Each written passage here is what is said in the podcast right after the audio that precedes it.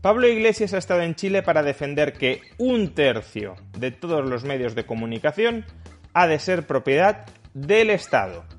Otro tercio propiedad de organizaciones sociales como sindicatos, asociaciones estudiantiles o comunidades de vecinos. Y solo un tercio propiedad del sector privado. Salvaguarda o ataque frontal a la libertad de prensa. Veámoslo. Pablo Iglesias lleva denunciando desde antes de abandonar la política que existe un gigantesco poder mediático, incluso superior al poder político, al poder estatal, que está representado por las grandes empresas de comunicación, que son propiedad de los grandes millonarios de un país, y a través de ese poder mediático se manipula a la sociedad para que vote como los ricos desean que vote. Y eso preocupa enormemente a Pablo Iglesias, porque considera que aun cuando una formación política como Podemos llegara a conquistar el poder del Estado, como tendría a toda la brunete mediática en su contra, sería incapaz de articular cambios sociales de calado, porque ese poder mediático sería incluso superior al poder político que podría tener, por ejemplo, un gobierno de Podemos con mayoría absoluta. Y como Pablo Iglesias cree haberse dado cuenta de esto, sobre todo una vez ha estado dentro de las entrañas, dentro de las tripas del poder, y se ha dado cuenta del margen real de maniobra que tienen desde allí los políticos, ya digo, desde hace bastantes meses, incluso antes de abandonar la política, ha emprendido una campaña, creando su propio medio de comunicación, dicho sea de paso, ha emprendido una campaña para denunciar el excesivo poder que tienen los medios de comunicación y para deslizar la idea, no siempre explicitada suficientemente, de que es necesario que el Estado ponga coto a esos medios de comunicación. Y digo que Pablo Iglesias no siempre explicita esta última idea porque muchas veces se queda en la denuncia genérica de que los medios de comunicación influyen demasiado y que además mienten. Pero bueno, si el problema es que los medios de comunicación mienten, y desde luego muchos de ellos lo hacen, lo que habrá que hacer es exponer, criticar, desvelar las mentiras de esos medios de comunicación, como tratamos de hacer muchas veces en este canal de YouTube, como tratan de hacer muchos distintos canales de YouTube y como hace diariamente Pablo Iglesias en su programa, en su exitoso programa, en su muy seguido programa de la base. Pero evidentemente Pablo Iglesias no se conforma con desmentir a los medios de comunicación que desde su perspectiva mienten. Lo que querría conseguir es algo más. Y ese algo más, como mencionaba antes, no siempre lo explicita en sus críticas a los medios de comunicación. Sin embargo, hace unas semanas estuvo en Chile, pues entre otras razones, porque como ya explicamos en un vídeo anterior, desde el punto de vista de Pablo Iglesias, su teoría de que los medios de comunicación son más poderosos que el poder político se ha demostrado en el reciente plebiscito constitucional en Chile. De acuerdo con Pablo Iglesias, si la mayoría de los medios de comunicación de Chile no fueran de derechas, entonces la propuesta de nueva constitución en Chile debería haber salido aprobada de manera masiva. Sin embargo, los medios de comunicación de derecha chilena manipularon a la población para que votara en contra, para que votara rechazo. Como ya comenté en su momento, esta teoría se topa con un obstáculo bastante elemental. Y es que hace menos de un año las elecciones presidenciales chilenas las ganó con una cierta holgura en los votos Gabriel Boric. Es decir, las ganó el Pablo Iglesias chileno. ¿Cómo es posible que si los medios de comunicación tienen la capacidad para darle la vuelta a un referéndum constitucional en una magnitud tan amplia como la que sugiere Pablo Iglesias, de haber ganado extraordinariamente el apruebo a haber ganado extraordinariamente el rechazo, esos mismos medios de comunicación omnipotentes no tuvieron la capacidad de impedir que Gabriel Boric llegara a la presidencia de Chile. Básicamente lo que presupone Pablo Iglesias es que todo el pueblo es fácilmente manipulable, son corderitos a los que el pastor guía en la dirección en la que los quiere guiar y por tanto, si el pastor son los medios de comunicación, los guiará hacia allí donde los medios de comunicación estén interesados en guiarlos. Pero claro, lo que él querría es ser el pastor que guía a ese pueblo hacia donde él quiere guiarlo. Como digo, Pablo Iglesias fue a Chile a reiterar esta teoría, que la extrema izquierda había perdido en el referéndum constitucional porque no controla los medios de comunicación, y allí, durante una conferencia en la Universidad de Chile, planteó cuál sería su propuesta de una ley de medios de comunicación para reducir el poder que tienen los medios de comunicación privados dentro de una sociedad. Escuchémoslo. Por una parte, creo que tiene que existir al menos un tercio de medios públicos no definidos por el Estado o por el gobierno de ese Estado, sino definidos a partir de las propias correlaciones parlamentarias y lo que vota la gente. Y al mismo tiempo creo que hay que reconocer como parte de lo social a actores que no tienen la capacidad económica para intervenir en el mercado, pero que son actores sociales ineludibles. Creo que una sociedad más plural podía prever mecanismos para que asociaciones de vecinos, organizaciones sindicales, organizaciones estudiantiles, sectores de la sociedad civil puedan gestionar medios de comunicación del mismo modo que podría haber un tercio de medios de comunicación públicos que respondieran a la pluralidad que expresan los ciudadanos votando y además un tercio de medios de comunicación, básicamente para que los millonarios puedan seguir teniendo televisiones o radios. Y creo que eso, siempre en el marco de la economía de mercado, garantizaría que los medios de comunicación se parecen un poquito más a la sociedad. Es decir, que el debate no es entre un sistema en el que todos los medios son propaganda del Estado o todos los medios son privados, sino que la propia pluralidad social puede de alguna manera traducirse a los medios de comunicación existentes en, un país. Vamos, que los ciudadanos, los contribuyentes, tenemos que pagarle a cada partido político, a cada sindicato, a cada organización estudiantil, que sea en el fondo una organización pantalla de los partidos políticos, a cada uno de ellos les tenemos que pagar su propio medio de comunicación. No son ellos quienes han de buscar financiación, entre quienes crean en su proyecto para lanzarlo. No, somos todos los demás que no creemos en su proyecto los que tenemos que terminar financiándolo para que los partidos políticos puedan seguir haciendo propaganda desde múltiples frentes mediáticos, pero detrás de la pantalla de medios de comunicación públicos o de medios de comunicación vecinales, sindicales, estudiantiles, sociales. Pero dejando de lado la cuestión meramente crematística, es decir, que se nos quiera obligar a cada uno de los ciudadanos a financiar medios de comunicación que atentan radicalmente contra nuestra ideología, si es verdad que son medios de comunicación representativos de las sensibilidades sociales mayoritarias, pues deberían ser capaces de recaudar fondos, de recaudar financiación entre esos millones de españoles a los que supuestamente están representando. Pero bueno, dejando de lado esto, planteémonos algunos problemas operativos más pedestres en la propuesta que está planteando Pablo Iglesias. En primer lugar, ¿cómo medimos que ese tercio de medios de comunicación públicos y ese tercio de medios de comunicación sociales son verdaderamente representativos de las diversas ideologías que existen dentro de una sociedad? Pablo Iglesias apela a la representación parlamentaria.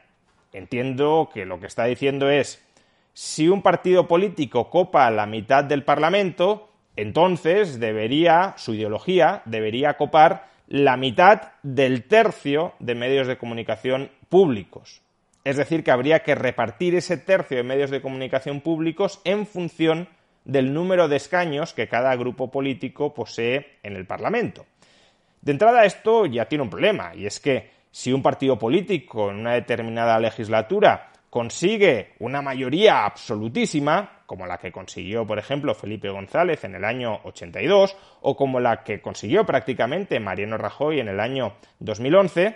pues en ese caso ese partido político tendría prácticamente todo el control o tendría la mayor parte del control de ese tercio de medios de comunicación públicos. Es decir, que estaríamos reforzando mediáticamente al poder político. Una vez alguien consigue mucho poder político, prácticamente, desde el punto de vista de los medios de comunicación, no podrá perderlo, porque cuanto más poder político tenga, más poder mediático tendrá.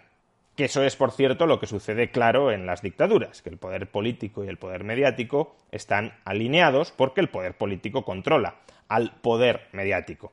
Pero además hay otros problemas, y es, esos medios de comunicación públicos serían Telepesoe, Telepp, Televox y Telepodemos, o serían medios de comunicación públicos que meramente reflejarían las ideologías de esos grupos políticos, pero sin ser terminales mediáticas propiedad de esos grupos políticos. Porque supongo que Pablo Iglesias está planteando, al menos en términos formales, de cara a la galería, está planteando este último modelo. Es decir, que los medios de comunicación públicos representen las ideologías de los grupos políticos del Parlamento. Entiendo que no está planteando que le demos directamente la propiedad a cada uno de esos grupos políticos o la gestión a cada uno de esos grupos políticos de un medio de comunicación. Quiero entender eso.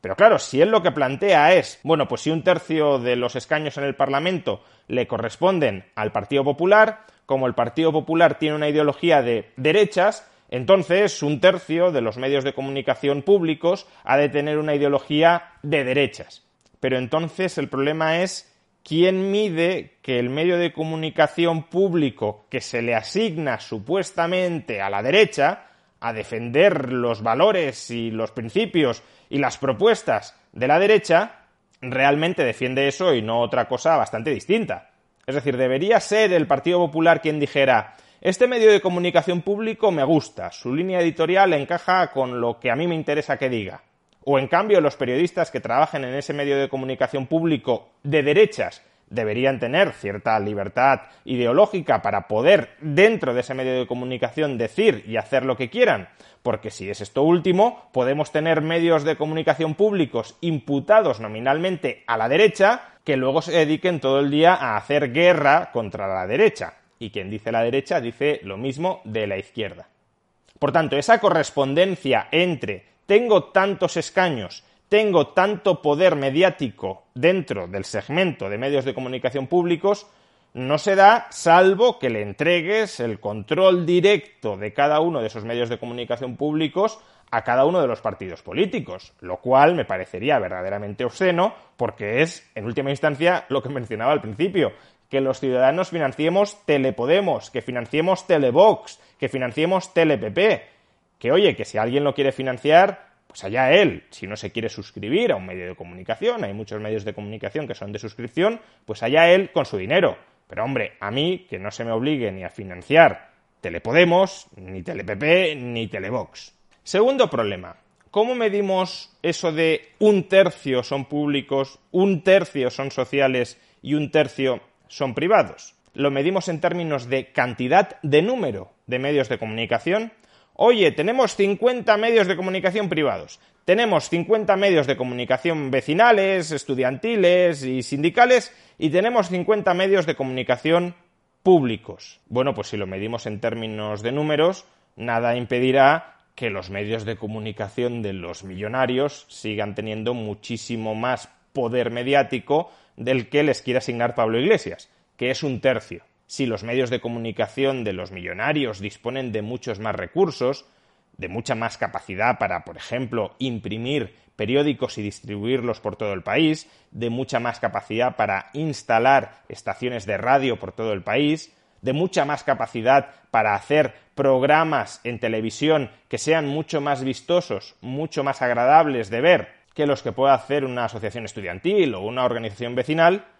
pues entonces los medios de comunicación de los ricos pueden seguir poseyendo el 90, el 95% de todas las audiencias del país y en ese caso el objetivo de que esté distribuido el poder mediático, como en la época franquista, un tercio para las cortes, un tercio para las familias, para los sindicatos y para otras organizaciones sociales, y un tercio para el sector privado, para los ricos,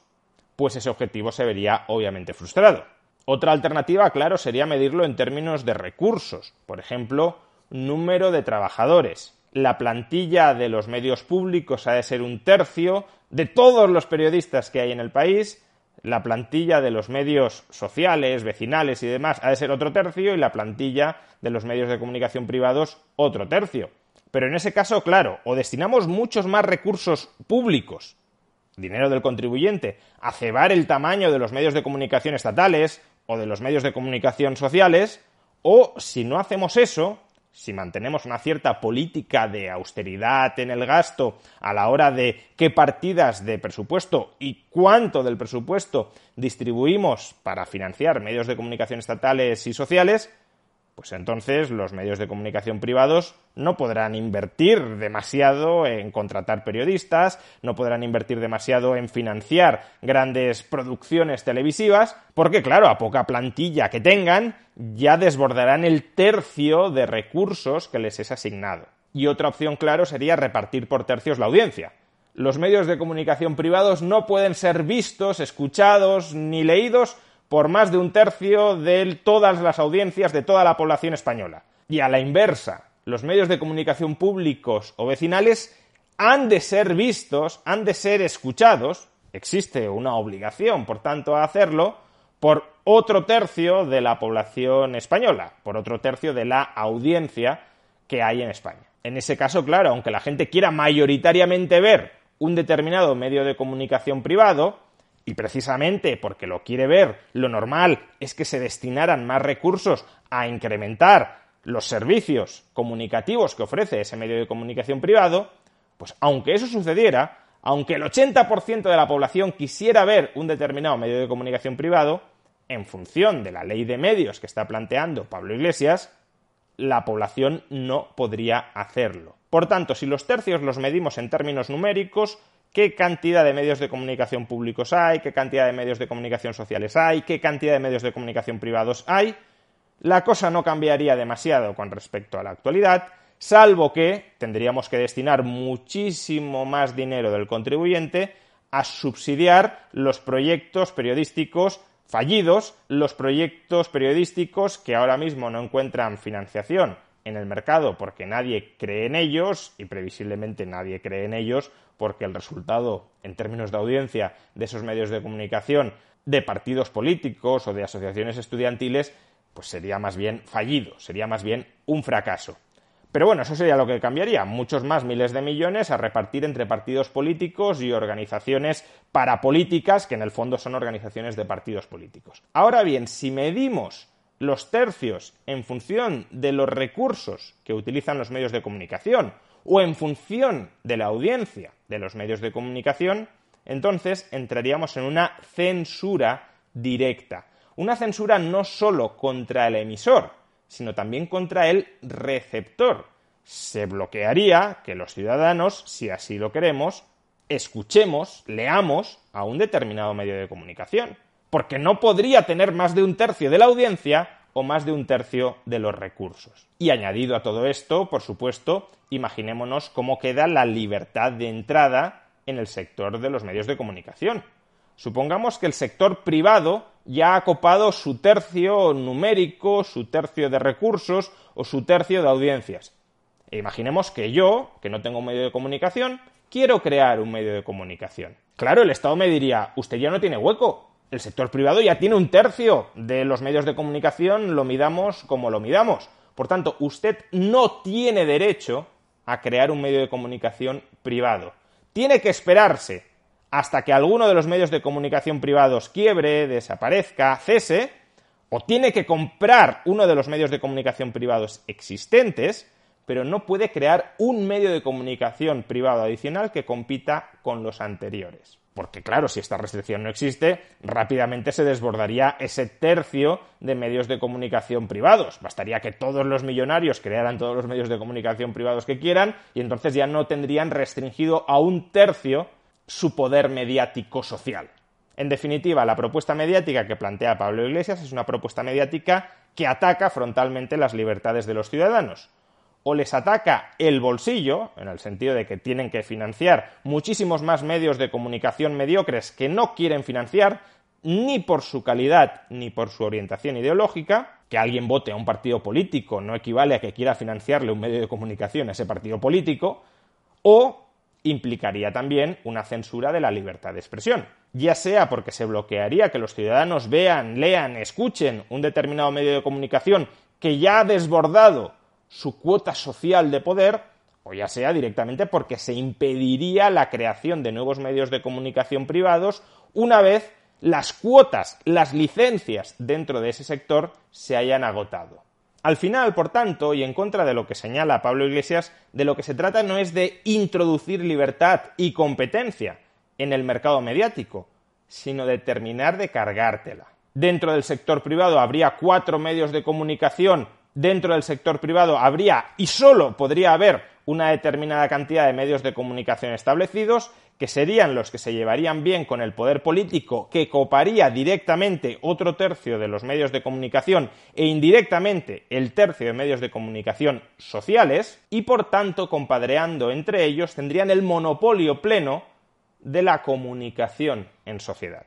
Por cierto, Pablo Iglesias, este canal de YouTube, por ejemplo, que es un medio de comunicación, ¿en qué tercio entraría? ¿En el tercio de medios de comunicación públicos, estatales? Entiendo que no en el tercio de medios de comunicación sociales, a pesar de que YouTube es una empresa privada, o en el tercio de medios de comunicación privados. Y si entra en el tercio de medios de comunicación sociales o en el tercio de medios de comunicación privados, ¿qué ocurre cuando el número o los recursos o la audiencia de los canales de YouTube dedicados a la comunicación política o no política, porque un medio de comunicación no solo es un medio político, desborde el tercio social o privado que le es asignado. Impedimos que se puedan abrir nuevos canales de YouTube para que no sigan copando poder mediático. La propuesta al final no deja de ser una ocurrencia que habrá tenido Pablo Iglesias en algún momento, a lo mejor incluso se le ocurrió mientras estaba dando la conferencia, pero que, de nuevo, es una ocurrencia peligrosa porque lo que busca es expandir la legitimación social del Estado para intervenir en los medios de comunicación, para entrometerse en la relación privada que existe entre el emisor y el receptor, para controlar políticamente esa arma tan poderosa contra el poder político que es la palabra.